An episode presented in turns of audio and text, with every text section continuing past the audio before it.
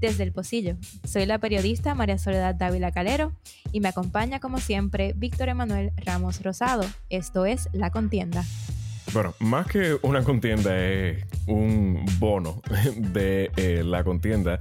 Y es que ayer eh, publicamos un episodio eh, nuevo de El Pocillo. Pueden irlo a escuchar.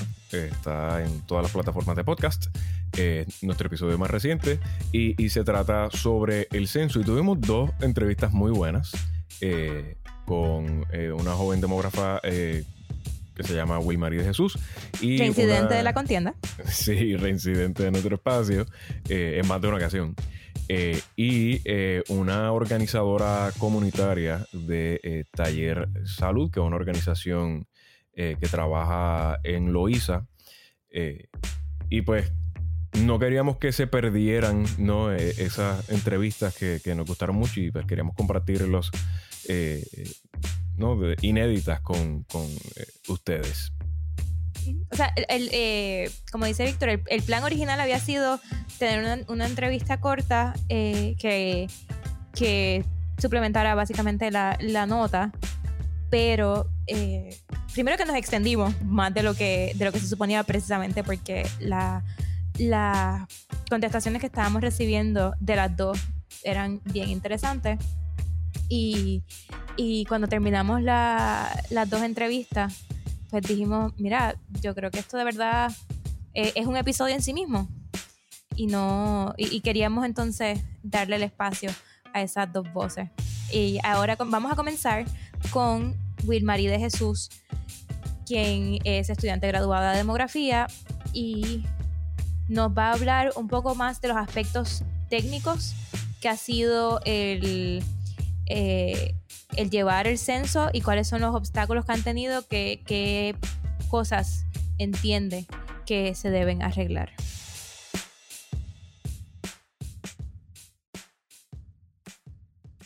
Eh, mi nombre es Wilmarie de Jesús. Eh, soy estudiante graduada del recinto de ciencias médicas del departamento de, del programa de demografía. Eh, has estado, ¿cuál ha sido tu participación con el censo?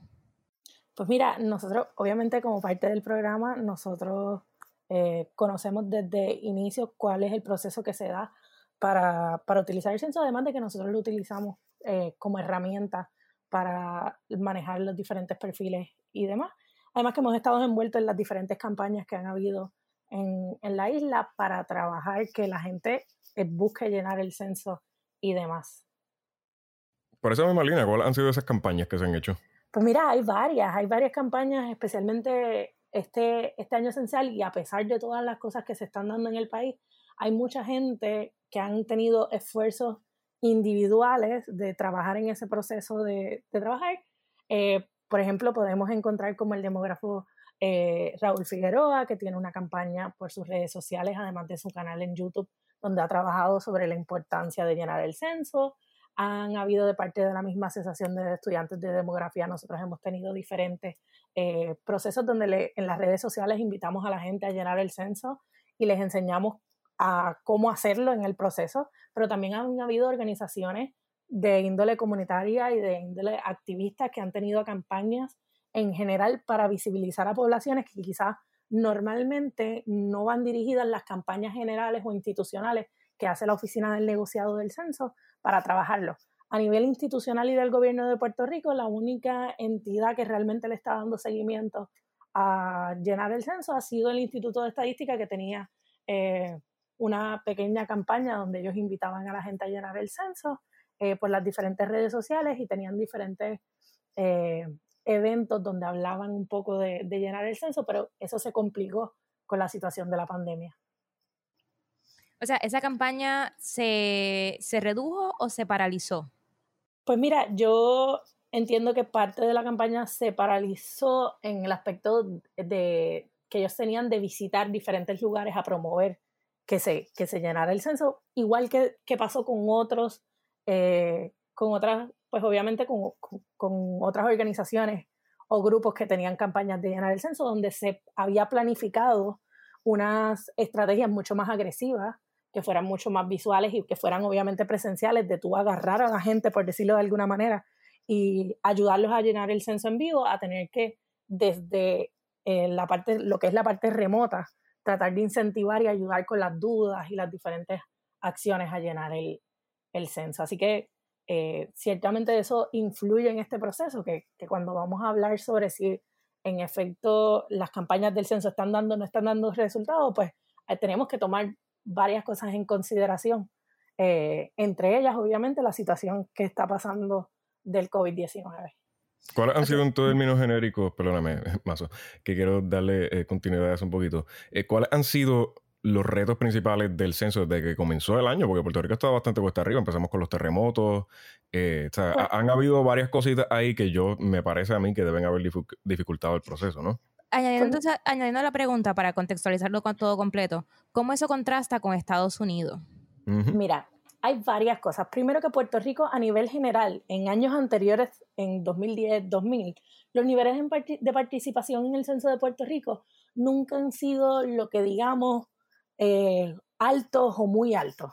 Eh, nosotros tenemos un problema de participación en el censo, de cómo se llena el censo, que responde a muchas cosas, que responde a que la gente no sabe exactamente cómo llenar el censo, a que los censistas, que son las personas que contratan el negociado del censo para ir a los hogares a llenar el censo, pues quizás no llegan a todas las partes de la isla porque tienen unas limitaciones de, de terreno o de espacio, no tienen el, el, el, dinero para, para que el negociado del censo envíe a todas estas personas a todos los lugares que de verdad requiere que vayan. Eso, eso siempre ha sido una situación que, que ha enfrentado Puerto Rico y ahora en el 2020 se, se se complica aún más el panorama porque nos encontramos con que desde enero que, que, empezamos las campañas, las campañas empezaron a final del año pasado, principios de este año, con vamos a llenar, este es el año censal, vamos a llenar el censo, pues empezamos con primero con terremotos, así que tenías una situación en el sur de la isla donde ya enfrentabas de lleno un primer reto que tú vas a hacer y cómo vas a contar a esas personas que se desplazaron de sus hogares o que esos hogares simplemente se derrumbaron o que esas personas no quieren entrar a sus hogares y se encuentran refugiadas. Ese era el primer reto que enfrentamos al principio del año. En el ah, segundo, enfrentamos la pandemia que vino y complicó la situación de cómo entonces nosotros vamos a, a ir, porque una de las cosas que se estaba llevando a cabo, y a pesar de que en el censo de este año se añadieron opciones de cómo llenar el censo, ahora tenemos la oportunidad de llenar el censo en línea. Si bien es un adelanto y es chévere, y yo creo que es una de las, de las cosas a las, que, a las que nos tenemos que mover, que haya esa opción, esa opción no es viable para todo Puerto Rico en tanto y en cuanto que la mayoría, hay muchas casas en, en, en Puerto Rico que no cuentan con servicio de Internet o que simplemente no tienen acceso a computadoras o no saben llenar el censo o son personas mayores porque nosotros tenemos una estructura de edad mayor en la isla que nos enfrentamos a cómo van a usar ese uso de tecnología. Pues entonces ahí nos tenemos que mover a utilizar las papeletas eh, impresas, que es el, volante que le llega a su casa en la bolsa que dice Censo 2020, que se lo dejan en la puerta de su hogar. Y la segunda fase después de eso, pues la persona que va a su casa y toca su puerta y le recoge la información. Así que tenemos todas esas fases que son las que se supone que ocurrieran y con el proceso de la pandemia se detuvo ese, ese proceso, así que empezamos tarde a llevarle las papeletas impresas a las personas y, llevamos, y llegamos aún más tarde el proceso de empezar entonces a que vayan los censistas a los hogares de las personas a recoger la información. Ok, eso, eh, esto cae en el marco del gobierno de Estados Unidos decidir quitarle un mes al periodo del censo. Originalmente habían puesto una extensión hasta octubre, hasta finales de octubre. Hasta septiembre. Que los pasados directores del censo han dicho que eso va a, a, a, resultar en menos gente contada. ¿Qué es, ¿Cuáles son las implicaciones para Puerto Rico de esa decisión? Pues mira, eh, la primera que tenemos que tomar en consideración, especialmente que este año eh, es año de elecciones, es que los los estimados del negociado del censo se utilizan para hacer la distribución de distritos y, demás en Puerto Rico y que empieza el año que viene, se, se, hace una comisión donde se determinan entonces cuáles van a ser los próximos distritos senatoriales para trabajar en las próximas elecciones. Eso es lo primero que tenemos que tomar en consideración. Así que eh, de entrada ya tenemos un problema porque si tú tienes menos participación, hay menos personas que reportan, que se reportan en los diferentes pueblos o en los diferentes distritos senatoriales y vas a tener mayor o menos representación en las cámaras eh, representativas. Eso es lo primero que vas a tener y vas a tener unas fluctuaciones que vas a encontrar en esos espacios.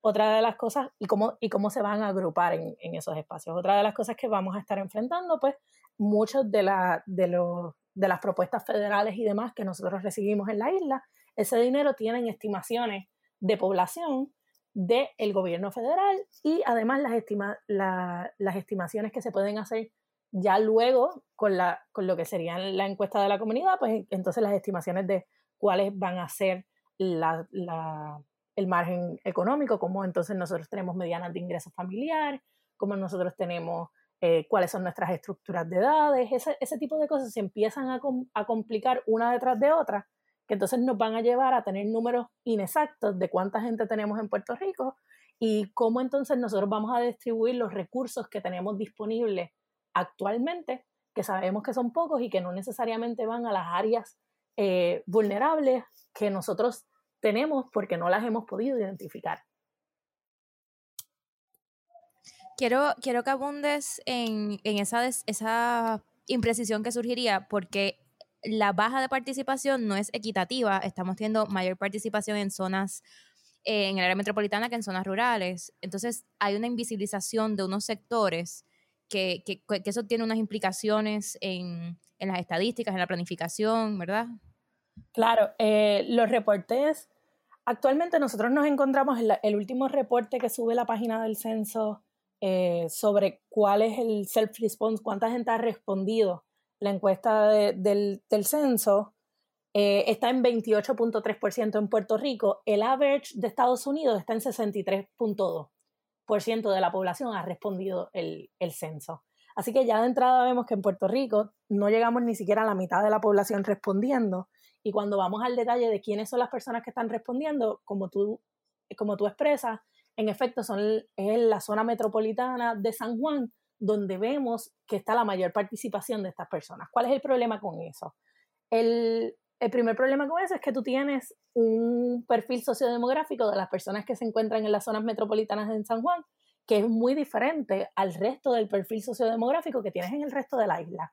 En el perfil sociodemográfico de la gente en el área metropolitana de San Juan vas a encontrar personas más educadas, vas a encontrar mayor densidad poblacional, vas a encontrar mayores ingresos en, en la zona. Así que eso contrasta con las personas que no estamos contando, que tienen unos mayores niveles de pobreza en el resto de la isla o que tienen menores densidades poblacionales o que tienen unas estructuras de edades mayores, porque otra de las cosas que tenemos que ver es que muchas de las estructuras de edades de esos pueblos o, o esas zonas que nos están contando son estructuras de edad donde hay más mayores personas, hay más personas mayores en esos espacios. Así que ahí tenemos que, tomar eso en consideración y que eso va a afectar cuál es, va a ser, uno, la política pública que entonces se va a tener que legislar, porque cuál es el tipo de población que nosotros tenemos en la isla, quiénes son las personas y cuáles son los servicios que nosotros tenemos que ofrecer. Si nosotros tenemos una población que mayormente está compuesta por personas viejas, pues entonces ahí tienes que trabajar una serie de políticas que son diferentes a que si nuestra estructura de edad y nuestra población fuera de personas jóvenes. Y esas son cosas que tenemos que tomar en consideración y medidas que los cuerpos legislativos y el gobierno de Puerto Rico tiene que poner un esfuerzo detrás de este, de este censo, porque si no, las políticas y demás medidas que se vayan a aprobar no van a responder a las realidades del, del Puerto Rico que tenemos a partir del 2020. Y esas son parte de las consecuencias tangibles que puede tener no eh, eh, llenar el censo eh, ¿verdad? De, la manera más, no sé, llena que podamos, ¿no? de la manera este correcta, claro, y, y, y con mayor participación, que, es a lo, que es a lo que queremos llegar. Y por esa línea, Will, ¿Cuál históricamente ha sido más o menos el porcentaje regular de participación de Puerto Rico en los censos? Porque eh, en el 2010, si no me equivoco, se reportó un 54%.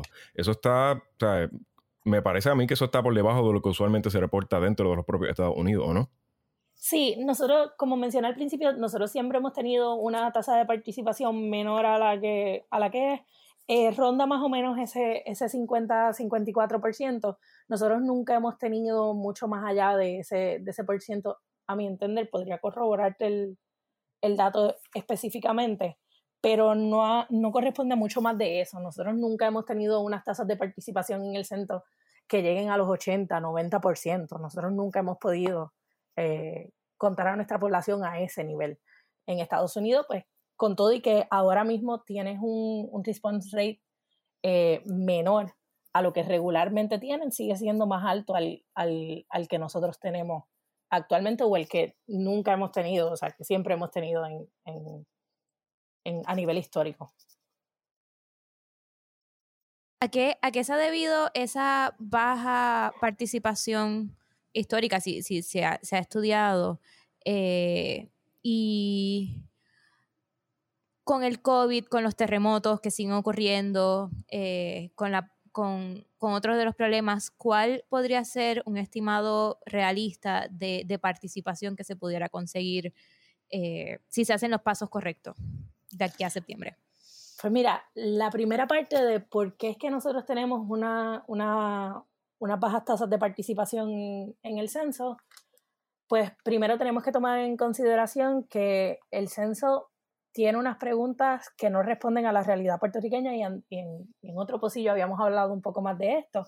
Eh, pero además de eso, en que hay áreas remotas o áreas que quizás no se encuentran tan accesibles en, en Puerto Rico, donde el negociado del censo no envía quizás la cantidad necesaria de censistas a contar a las personas en esos espacios. Además de eso, que, que no se promueve culturalmente y nunca ha habido campañas que sean realmente agresivas para llenar el censo.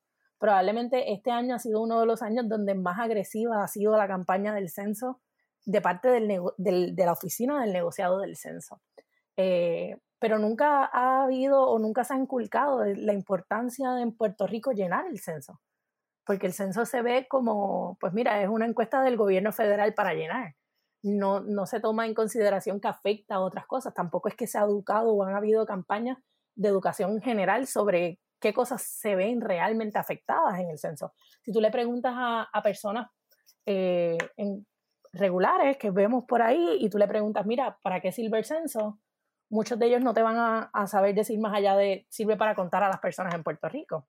Ahora estamos haciendo, uh, asumiendo otros discursos de, mira, se utiliza para, lo, para las distribuciones federales, se utilizan para los distritos eh, legislativos, se utilizan, ¿ve? Y, y, se toman, y se, se, explica de otra manera o se, o se le da otra conciencia por qué es importante llenar el censo. Eh, y, y, eso es parte del problema que estamos teniendo, además que pues nunca se ha incentivado de parte del gobierno per se una campaña o se ha asumido una campaña que tampoco están haciéndola en estos momentos de, promover que se llene el censo que eso es otra de las cosas y otra de, de los problemas que estamos, que estamos enfrentando, que si bien la oficina del negociado del censo tiene una campaña dirigida a que se llene el censo de parte del gobierno de Puerto Rico per se, de las cámaras de representantes o el Senado, no, no ha habido discusión alguna ni interés de promover que se llene el censo. Tú no has visto a la gobernadora o a los presidentes de los, de los cuerpos legislativos hablando de la importancia de llenar el censo ni tampoco se ha visto a ninguna figura política en, en el aspecto de, de, estar discutiendo y recordando todo el tiempo de, de, que, de que esto es algo que tenemos que llenar. Uh -huh. Y eso ha pasado en años anteriores, que no es algo que, que veamos nuevo de ahora, que, que, que, esto es uno de, lo, de, los retos que tenemos que enfrentar. Así que, eh, resumiendo, quizás podemos resumirlo en una falta de apoyo gubernamental, una falta de identificación de parte de los puertorriqueños a ellos, una falta de campaña de educación y un, de, un desinterés cultural que se ha arraigado en todo este tiempo. La segunda pregunta que me hiciste. La, eh, segunda, era, la segunda pregunta es, y, y yo creo que.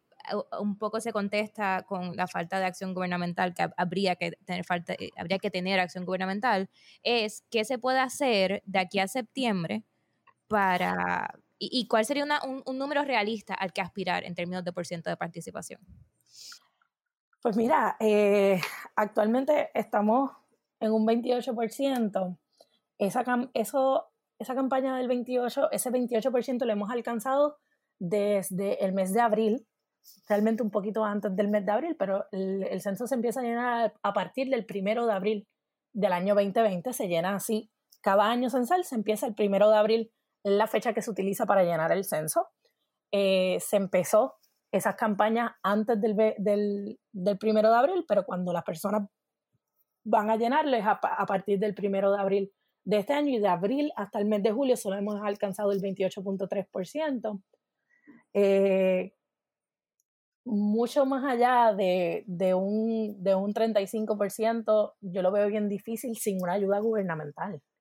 Este, yo no sé cómo nosotros vamos a, a, romper esa marca si nosotros no tenemos un, una expresión por parte del gobierno eh, de, de, llenar y unas campañas de parte del gobierno de la importancia de llenar el censo. O sea, tenemos que salir a discutir esto en los medios de comunicación, pero tienes, tienes el, el, el problema que coincide, coincide con un año electoral.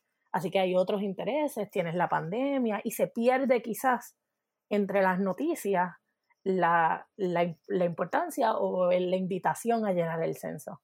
Este, así que no sé si más allá de, de, de tratar de bombardear por los medios de televisión, que, que, es lo más que la gente tiene accesible y lo más que la gente ve y participa. Mm, y, y cómo nosotros entonces tenemos a, a, los censistas que vayan casa por casa con toda esta situación de la pandemia. Pues no, no sabría decirte qué mucho más en este poco, poquito, poquito tiempo que nos queda nosotros podríamos hacer en este momento. Si no ha sido una campaña que, que, mm, que se tuvo que haber concentrado al inicio de este año. Will, quiero corroborar un dato antes de que acabemos. Este, tú dijiste que se ha reportado el 28, pero la última información que tengo disponible de el Instituto de Estadísticas dicen el 25. Eh, lo reportaron la página, eh, no, la página del negociado del censo de los Estados Unidos, eh, la página se llama 2020 Census Self Response by State, te da los números que tiene el censo de self-response, que es la respuesta que ha dado la gente eh, al, a la participación en el censo, ellos, la fecha que ellos dan es el, está actualizada al 6 de, agosto del 2020, o sea que en, en, el día de ayer, y entonces ese número está en 28.3% y el de Estados Unidos está en 63.2%. Perfecto, y muchas Te puedo enviar el link si lo, quieres. Lo acabo de abrir, lo acabo de abrir. Ok. Muchísimas gracias. Eso me ayuda mucho. Un mapita, un mapita interactivo chévere que lo puedes buscar todo el tiempo. Bueno, Mazo, ¿tienes alguna pregunta final? Este, no, no, no. O sea, yo eh, entiendo el, aspecto de, de sin, sin, presión institucional, pues, o sea, sin apoyo institucional es, es cuesta arriba. ¿Hay algo a nivel entonces individual? ¿O? Pues, pues mira, es que hay un montón de, eso es una cosa que hay que, hay que aplaudirle, porque han habido una serie de campañas a nivel comunitario y a nivel de, líderes comunitarios, de profesionales eh, que tienen una serie de, de, que se han encargado y han asumido la responsabilidad del Estado de, de hacer estas campañas. Pero de todos modos, sigue siendo un esfuerzo que hasta cierto punto se queda corto por los recursos y el alcance que puede tener. No es lo mismo que el gobierno que tiene una plataforma donde puede llegar a muchas más personas, donde obliga el tema a la discusión en los medios de comunicación y donde se obliga a que entonces las personas estén constantemente bombardeadas por, por la idea de que hay que llenar el censo, a estos diferentes grupos que han sido eh, espectaculares y que, y que, y que y que se han echado, o sea, unos campeones que se han echado la tarea de ellos promover que se llene el censo y de ellos ir a las comunidades y de tener, eh, mira, el mismo David Carrasquillo que ha participado en diferentes eh, y ha organizado diferentes eventos que promueven y ayudan a las personas y le explican a las personas cómo llenar el censo, que contestan dudas, que trabajan los diferentes aspectos pero hay, hay mucho que, que, ellos no pueden, o sea, hasta hay, hay un límite para todo lo que ellos pueden hacer. Sí, yo, yo veo que hay como, o sea, el censo sufre de cosas que vemos en otras áreas, por ejemplo, lo de que el censo no, es, no pregunta cosas de Puerto Rico o, son preguntas que no, es un contexto que no se siente de Puerto Rico, es algo que se ve en otras áreas. Eh, y FEMA, por ejemplo, una de las críticas que se le hizo a FEMA cuando justo después de María es que ellos no sabían cómo manejar eh, la organización de las áreas rurales para, para ir a, a, verificar los daños, por ejemplo. Y es que eh, tienes personas dirigiendo estos esfuerzos que no son personas que conocen cuáles son las realidades del puertorriqueño y no saben cómo, que pueden crear un plan de acción, pero cuando van a la implementación y a la, la operacionalización del mismo, no pueden, no pueden llevarlo a cabo o no es efectivo porque se encuentran con una serie de problemas que quizás una persona que conoce cuáles son las realidades, estos líderes comunitarios, estos profesionales que llevan años trabajando en la isla, que sí conocen con los retos que se van a enfrentar, que conocen a, los diferentes eh, líderes comunitarios y tienen las conexiones en las comunidades donde hay que entrar y llegar. Y lo otro que veo es que el censo no es una crisis. Y durante muchos años el gobierno ha funcionado a base de apagar fuegos. Y este año se ha exacerbado más todavía porque los fuegos han sido bien grandes. Eh, han sido terremotos, han sido, sido tormentas cuando Puerto Rico todavía no estaba recuperado de, María, eh, ha sido la pandemia. Y entonces no hay una actitud de atender cosas de mantenimiento del funcionamiento de, del sistema, que es lo que hace el censo. Es, un, es, algo de mantenimiento. Tienes toda la razón y, más, y eso, ese problema entonces se agravó más o ese desinterés se agravó cuando el Congreso de los Estados Unidos determina en el 2000 que va a eliminar la fórmula larga del censo y ya no le vamos a preguntar eh, datos sociodemográficos, más, o sea, socioeconómicos, me disculpo, socioeconómicos a las personas, que es eh, datos un poco más específicos sobre ingresos, sobre estilo de, vida, sobre eh, ocupaciones, educación, y que entonces crea desinterés, porque entonces también crea una confusión en las preguntas de raza que son las que se mantienen, en cuál es el tipo de hogar en la que la persona vive, todas esas cosas crean eh, una apatía, quizás por llamarlo de alguna manera, a llenar el censo. Bueno, y ahora vamos a estar pasando eh, con la entrevista que le realizamos a Jennifer de Jesús. Eh, para aclaración, Wilmar y Jennifer, a pesar de ambas ser de Jesús, no están relacionadas, fue una casualidad. Jennifer es, trabaja con la organización Taller Salud, brindando servicios comunitarios a, comunidades, ¿no? En el pueblo de Loíza. Y Jennifer habló un poco más de los retos eh, que muchas de estas organizaciones, eh, incluyendo Taller Salud, han tenido que enfrentar de cara al censo, que han, tenido que de una forma u otra asumir la responsabilidad de que pues sus comunidades eh, lo llenen, pues saben que la información que se provee en el censo eh, se utiliza para, eh, eh, ¿no? política pública que puede afectar directamente a todas estas comunidades con las que ellas trabajan y puede resultar ¿no? en, que si hay, no están bien representadas, no tengan acceso a, a muchos recursos que se determinan a través del conteo del censo.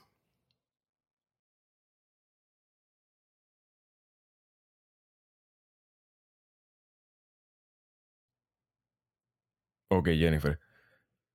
sí, danos tu identifícate, por favor. Sí, muy buenos días. Eh, mi nombre es Jennifer de Jesús. Eh, trabajo en la organización Taller Salud eh, con sede en Loíza. Soy gerente del programa de comunidad y liderazgo. Ok, entre... hablábamos con, con Wilmary de Jesús que estaba hablando de el trabajo que han hecho las organizaciones para poder llevar el mensaje del censo y poder conseguir que más gente llene el censo. ¿Cuáles son las gestiones que, ha hecho Taller Salud eh, con respecto al censo? Pues mira, yo, yo quería eh, decirles que nosotras estamos colaborando con una red de organizaciones que, que estamos todas trabajando, haciendo el alcance para promover que la gente llene el censo. Habemos una 20 organizaciones en conjunto con Hispanic Federation. Eh, y, el esfuerzo es de llegar y estar cercanas a las personas. Y eso lo estamos trabajando eh, a través de promoción directamente colocada en, la comunidad, a través de mensajes de texto, de llamadas, se está haciendo a través de promociones en redes. Eh, tenemos vislumbrado hacer otra, otra estrategias de alcance eh, que, son, que funcionan particularmente en las comunidades de nosotras, ¿verdad? en Loíza, que nosotras conocemos muy bien, así que vamos a estar pasando mensajes de audio con, con, una guagua, ¿verdad? La que conocida como Tumbacoco, para promover que todas las personas escuchen el mensaje, eh, traer la atención a, que, a la importancia de llenar el censo. Em, se han estado trabajando actividades de hotline a nivel nacional eh, a través de medios de comunicación, televisión, también se han hecho eh, anuncios de televisión para fomentar que todo el mundo cuente, que todas las personas estén contadas, principalmente las que, las que son de difícil acceso por diferentes razones. ¿Cuáles son los, los retos que se están encontrando eh, y qué ayuda o qué cosas le gustaría que se pudiera cambiar en estos mes y medio que le, mes y tres semanas que le quedan al censo? Pues mira, yo pienso que, que los retos que, que, hemos estado trabajando en Puerto Rico, hay uno eh, que todos vivimos y es que llevamos en un estado de emergencia hace tres años y aunque en cierta manera hemos normalizado la lucha cotidiana por hacer todo, pues no nos damos ni cuenta de lo pesado que es eh, eh, la motivación, el ánimo y, la sobrecarga de gestiones que tenemos que estar haciendo. Así que yo creo que eso puede ser un factor de reto. Eh, hay otro factor de reto que es sumamente importante y que, que en parte está directamente conectado con, con, la razón por la cual queremos que la gente llene el censo. Y es que hay unos patrones de exclusión y de desigualdad eh, a, nivel institucional que fomentan que unas personas eh, no tengan acceso al Internet, y eso es una, una, una mayoría, ¿verdad? En Puerto Rico, hay una falta de acceso al Internet que se convierte en un obstáculo para poder completar el censo, porque el censo se está llenando principalmente por Internet. Aunque tiene otra, otras formas, ¿verdad? Pero ese es un, un, gran reto. Eh, hay el reto de que hay, hay poblaciones que realmente no les llega necesariamente toda la información no les, y, y, y, hay ciertos niveles de desconfianza, ¿verdad? Para qué voy a llenarlo, qué se va a hacer con esta información, eh, cuál es el resultado. Yo voy a ver algún resultado, algún beneficio con llenar esto, ¿verdad? Así que yo entiendo que esos son los principales retos y por eso es que hemos querido eh, organizar estrategias de alcance de a pie, ¿verdad? De poder estar bien cercanas a las personas. Eh, y las organizaciones que estamos, pues estamos porque llevamos años haciendo trabajo directo con las comunidades y nos conocen. Así que parte también de las estrategias es que las personas que están trabajando con nosotros para orientar eh, y para acompañar a las personas a llenar el censo son personas conocidas, no son, total, no son gente ajenas a la comunidad, no son gente eh, sobre la cual podríamos levantar eh, esa desconfianza que, como puertorriqueñas y puertorriqueños tenemos. Eh, Jennifer, quería preguntarles, como organizaciones, ¿cuál es o, de dónde nace el interés en educar y promover la participación de sus comunidades en el censo? Pues las organizaciones sabemos que, la falta de datos eh, estadísticos, ¿verdad? La falta de información adecuada eh, se convierte en, en falta de acceso a servicios, en falta de acceso a recursos, en falta de políticas públicas que, atiendan los vacíos y las necesidades que nuestras comunidades tienen. Eh, el no tener datos precisos eh, hace que se invisibilicen las ciertas poblaciones, que se invisibilicen ciertas necesidades. Eh, así que estamos hablando de que esa falta de datos y esa falta de atención se convierte también en una violación de derechos o en una ausencia de satisfacción de derechos humanos de las poblaciones. Eh, tenemos esa conciencia y por eso queremos levantar, ¿verdad? Eh, eh, esta orientación y, este conocimiento en las personas sobre la importancia de contarse. Eh, Por otro lado, nosotras también estamos colaborando y participando en la, en la campaña eh, que lidera el colectivo ILE de Soy Afro y Cuento. Eh, estamos trabajando con esto también porque en Puerto Rico, en el censo pasado, eh, hace 10 años atrás, el 76% de la población puertorriqueña se autoidentificó como blanca y solamente un 12.4% se autoidentificó como negra y nosotros conocemos que esa no es la composición eh, puertorriqueña, esa no es la composición de nuestras comunidades y, también estamos haciendo un, proceso de orientación, ¿verdad? Y, de trabajo de raza para reconocernos eh, de una manera distinta, identificarnos de una manera distinta. Así que eh, invitamos a las personas a reflexionar sobre la importancia de llenar el censo. Invitamos a las personas a reflexionar sobre, sobre las definiciones, las identificaciones de raza y de género también, ¿verdad? Que sabemos que este proceso de censo aún no es lo, todo lo inclusivo que quisiéramos, pero la manera de nosotros construir esos espacios inclusivos es participando y es proponiendo cosas diferentes. Eh, ¿Cómo ¿cómo afecta en, términos eh, prácticos el, que las demografías en Puerto Rico no se midan bien por un aspecto de, que la persona no lo esté identificando, ya sea por raza, que es una persona que sea afrodescendiente, pero pone blanca, ¿cómo, cómo eso afecta, ya sea en términos de acceso a fondos o, medición de, poblaciones, por ejemplo? Pues mira, eh, eh, este censo es un censo que proviene de, los Estados Unidos, eh, ¿verdad? Trae toda una, una, un andamiaje y una política de los Estados Unidos Acá eh, el censo busca no solo generar políticas públicas, atender necesidades, sino que también trabaja con la parte de representación política eh, y, de, de, construir los espacios. Eh, yo no quiero decir en equidad, eso es lo que nosotros queremos, pero construir suficientes espacios eh, políticos de toma de decisiones. Entonces, si, si las poblaciones no están adecuadamente contadas y visibilizadas, esa representación no, no es, no valga la redundancia, no representa a la población y no atiende sus necesidades.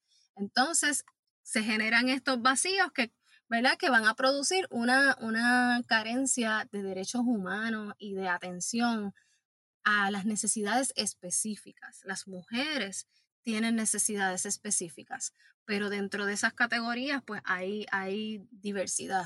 Las mujeres solteras, las mujeres negras.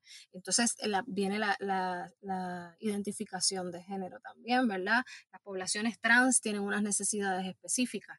LGBT queer también tienen unas necesidades específicas. Eh, así que si eso no es visibilizado, y contabilizado, pues no vamos a producir soluciones eh, para, para las necesidades que estén ocurriendo de a pie.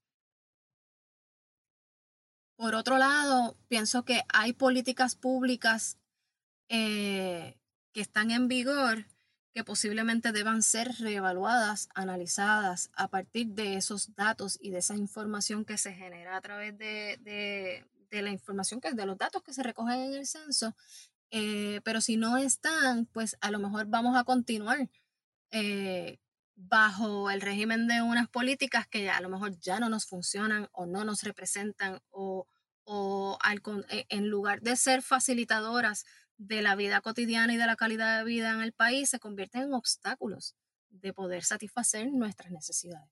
¿No? Y, el censo es un proceso que, dicta básicamente la política pública por los próximos 10 años hasta que se realice un censo nuevo. Este, y posiblemente una de las razones por las que han encontrado obstáculos en el pasado es porque esos 10 años que han pasado hasta ahora, eh, eh, la información no era la, tal vez la correcta, ¿no? O, no era representativa de la situación de, de las comunidades y de Puerto Rico. Exactamente. Y pues también entramos ahí en el tema de, de, cómo se administran los recursos económicos también, ¿verdad? Porque hemos hablado de necesidades y políticas públicas, pero todas, todas esas políticas públicas se les adjudica recursos económicos a través de los presupuestos, ¿verdad? Que se hacen. Así que es fundamental, es sumamente importante que cuenten nuestras necesidades, que cuenten nuestra realidad y que se le adjudique fondos, recursos económicos a eso que queremos que sea satisfecho en nuestros próximos 10 años.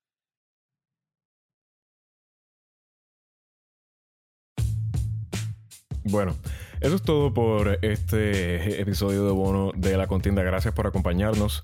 Eh, esperamos que les haya gustado, tanto como nosotros, haber escuchado esta entrevista y, de estas dos excelentes personas. Eh, pueden seguirme en todas mis redes sociales como at Don Ramos. Eh, Mazo, ¿dónde te podemos encontrar a ti? A mí me consiguen en Twitter por at María underscore Soledad 7 y en Instagram por Marisolitud. Y quiero hacer un, yo sé que es evidente con todo el episodio, pero hacer un llamado a que si no han llenado el censo lo llenen o que si tienen familiares que saben que no los han llenado, que tienen dificultades, que le den la mano y ayuden a subir ese por ciento de participación. Es bien facilito. Eh, lo que tienen que hacer es entrar a 2020census.gov. Eso es 2020census en inglés .gov, G-O-V. Y vamos a tener el enlace. Exacto, y allí van a encontrar toda la información que necesitan para llenarlo. Eh, y honestamente no toma más de 10 minutos. Así que nada, con eso nos vamos despidiendo. El Pocillo pueden encontrarlo en todas sus redes sociales como at el Pocillo PR y todas las cosas que salgan del Pocillo o la contienda se publican a través de, esas redes sociales particulares del Pocillo. Una vez más, gracias por acompañarnos y habernos escuchado. Eh, si están escuchando esto en Apple Podcast, déjenos un review, por favor. Nos ayuda a darle eh, visibilidad a el programa. Eh, y nada, gracias y que tengan un bonito resto fin de semana.